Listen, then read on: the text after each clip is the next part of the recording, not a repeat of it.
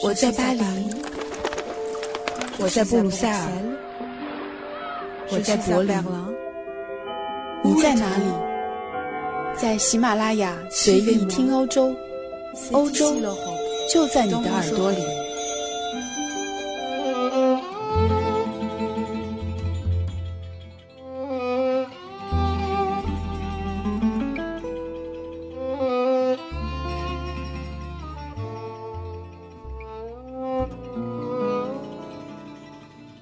大家好，我是易翰，欢迎大家收听这一期随意听欧洲。前段时间有听友留言问我能不能聊聊最近在国内非常火的一部国产偶像剧《亲爱的翻译官》。那时只看过广告宣传这部剧的演员阵容，后来在微博的各种秒拍推送中，我点开一个看了一分多钟，刚好看到一个在装饰和气氛都略显山寨的高大上的会议上。女主抢到了本来准备传到她后面的话筒，非常理直气壮地向法国演讲人问了一个如何学好法语的问题。画面太美，我没敢再看下去，只好关掉了。所以关于这部剧的具体情节，我只能和大家交流到这里。不过呢，我倒是可以从这个点说开去，和大家聊一聊我印象中的翻译行业。当然呢，由于是个人的看法，所以我说的也不一定完全的公正客观。欢迎大家在留言或者是听友群中说出自己的看法。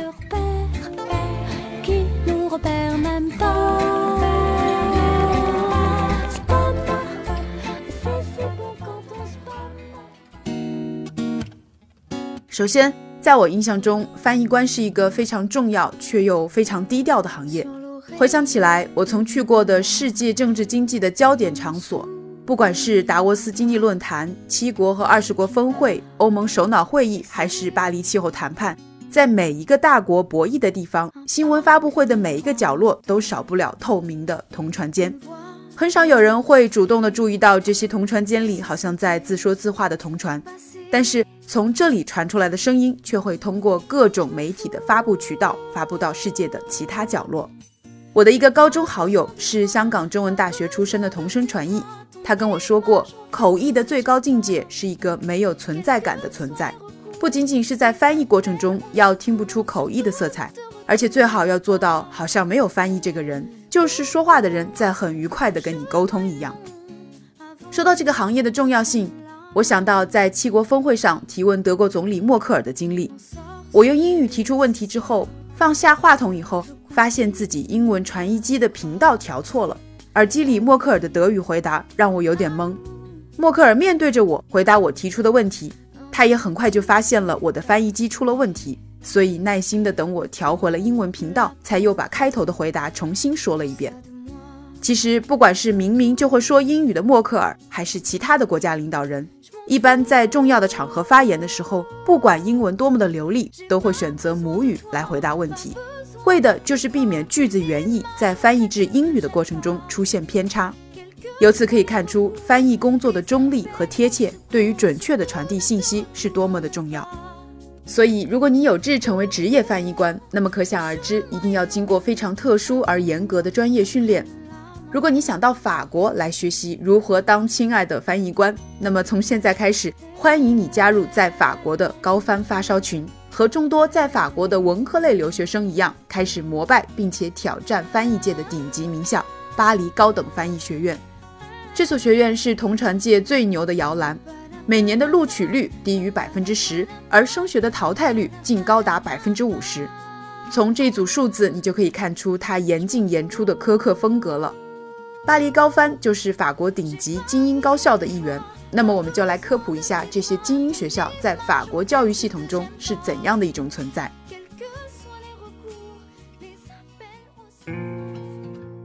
首先，我们来总体看看法国教育系统的概况。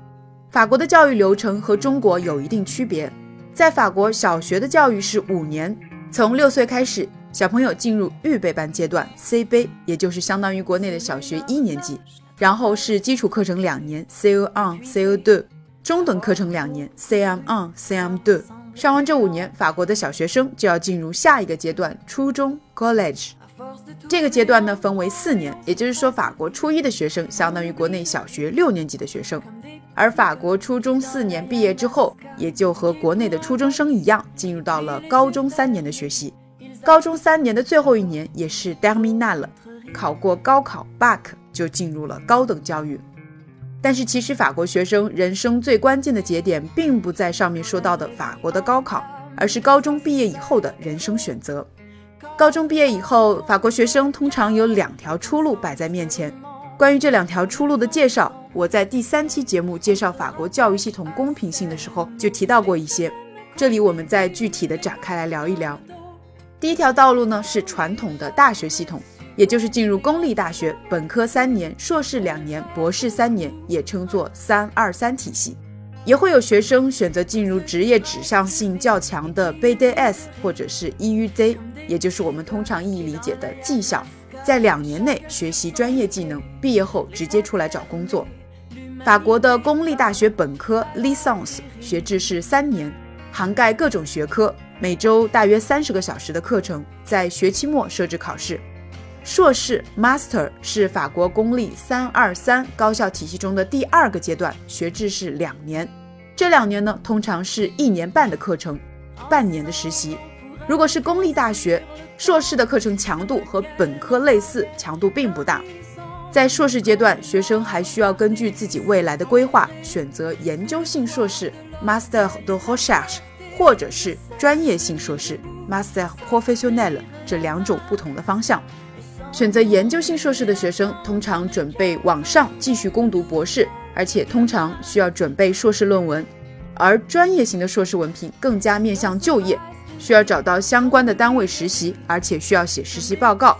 这两种硕士都是在毕业前夕需要通过学位的口试审查。那么通过了这个口试审查之后呢，在法国就算是拿到了 Bac 加五的这个文凭。很多人在这个阶段就不得不结束在象牙塔里的学习，面对社会上的就业竞争。因为拿着这样的一个文凭找工作，已经会给雇主带来不少的压力。好像不给点有挑战的工作和一份看得过去的薪水，就有点说不过去。所以实际上拿着八个加五的文凭在法国找工作，其实在很多情况下还不如在两三年前从本科或者技校毕业后直接找工作来的容易。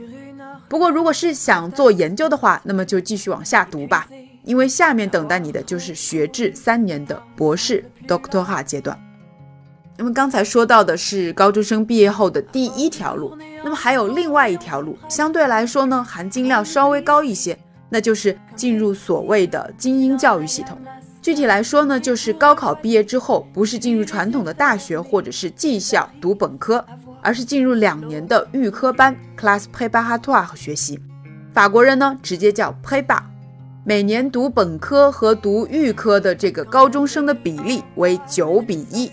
根据我一位法国朋友的描述，就是好的学生去预科，最好的学生去最好的预科。所以说，预科班学生的质量可见一斑。预科班的学制呢是两年，一般呢就直接开设在高中里。好的预科班基本上也就是学霸的集散地。法国最牛的预科班也毫无悬念地设在最牛的两大高中 Louis Le Grand 和 Henri Quatre。只要留心看看法国科学家和政客的简历，我们就会发现，其实有很多的名人都是从这两所高中毕业的。这些预科的课程强度每周基本是五十个小时左右，周六有课也是常态，作业很多，笔试、口试也都很频繁。在高中阶段的好学生，如果经过这两年扎实的训练，自然会是很有成效的。所以说，法国的精英高校 Grandes Écoles。他们的生源绝大部分都是从这里招收，比如说法国的名校巴黎高师，超过九成的学生都是通过预科这个录取渠道招收的。我们在这里随便堆砌一下来自这些高校的校友和老师的名字：傅立叶、蓬皮杜、罗曼·罗兰、萨特、福柯，来自巴黎高师 ENS；博松、科西、庞加莱、菲涅尔、达索、雪铁龙。他们都毕业于帝国理工 （Polytechnique）；而奥朗德、希拉克、德斯坦则都是国家行政学院 A 纳的校友。看看这样享誉世界的文理明星阵容，学生们对这些学校趋之若鹜也是很可以理解的事情了。